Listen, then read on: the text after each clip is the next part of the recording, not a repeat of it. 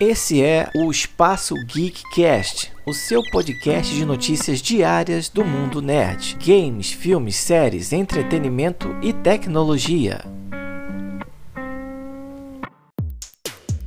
Fala pessoal, tudo bem?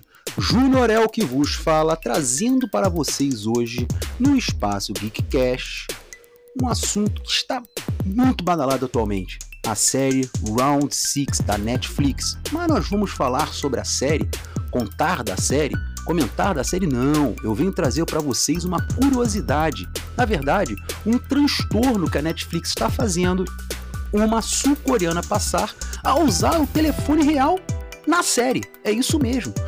Atual fenômeno da Netflix, a série sul-coreana Round 6 gerou uma curiosa situação no mundo real. O número de telefone real exibido em um dos episódios da produção está causando um imenso transtorno à mulher que não suporta mais receber ligações de pessoas pedindo para participar do jogo. No seriado, o protagonista Song Ji-un, um homem falido que precisa desesperadamente de renda para pagar as dívidas, recebe o convite para participar de um jogo misterioso por dinheiro. Logo no primeiro capítulo, ele recebe um cartão bege com três formas geométricas de um personagem mais misterioso ainda, que conta com um número de telefone. Tudo que ele precisa fazer para concorrer à grana, então, é fazer uma ligação.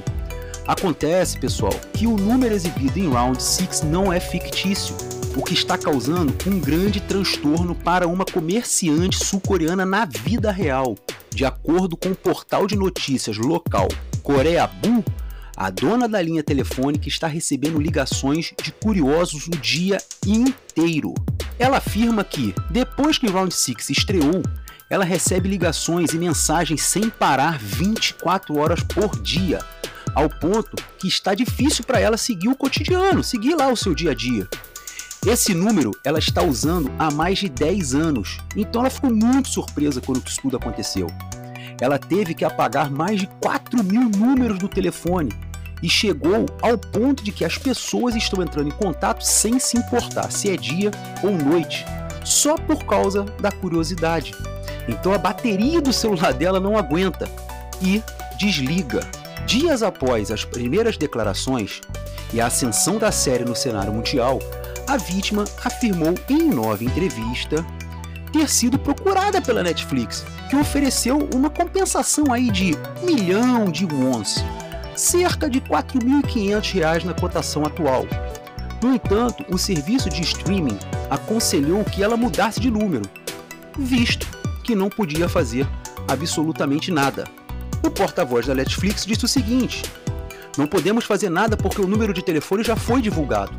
E não foi algo que fizemos de propósito. Honestamente, achamos que a única opção para você é mudar o número. A resposta direta e reta da produção e a baixa quantia oferecida como compensação gerou revolta por parte dos espectadores lá sul-coreanos, que utilizaram as redes sociais para protestar contra a atitude da Netflix. Alguns, inclusive, apontaram que o serviço de streaming foi mal educado a não fornecer mais alternativas para a dona do telefone, exibido na série, e declarar que não poderiam fazer absolutamente nada. Bom, na minha opinião, eu até concordo em parte com a Netflix que eles não têm como fazer nada, até porque o telefone já foi divulgado. Eles não têm como tirar aquele número lá é, do, do, do, seriado né, e colocaram outro número fictício. Já foi, não tem mais o que fazer. Né?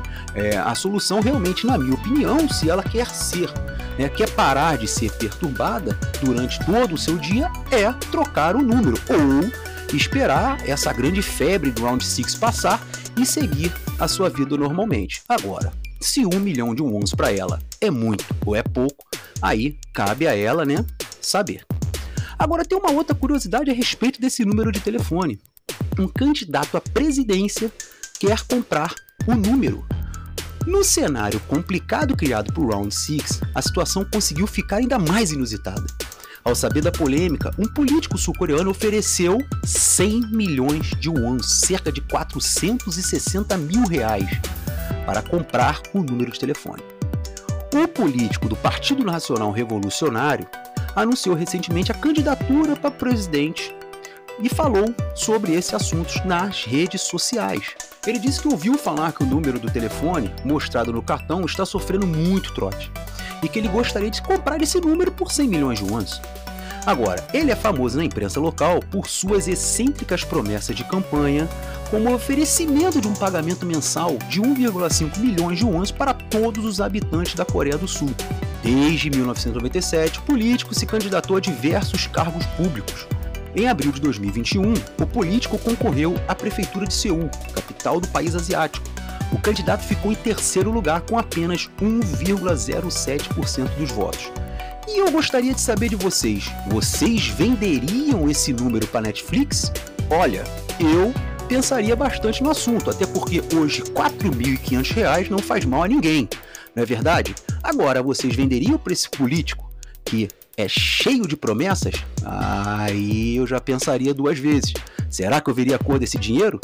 Espero que vocês tenham gostado, pessoal, desse assunto, um assunto aí que está causando muito transtorno lá para a sul-coreana. Espero que ele seja resolvido em breve. Um abraço a todos, até a próxima. E aí, curtiu o conteúdo? Então, se você gostou, assine o nosso podcast para ficar por dentro das novidades, porque nós queremos fazer parte do seu caminho diário a partir de hoje. E se você curte assuntos relacionados à década de 80 e 90, não deixe de conferir o nosso trabalho também no podcast Quarentena, a geração 80 que chegou aos 40, também disponível em todas as plataformas de streaming e com mais de 100 episódios disponíveis para você ouvir. Curtiu? Então vai lá, assina também.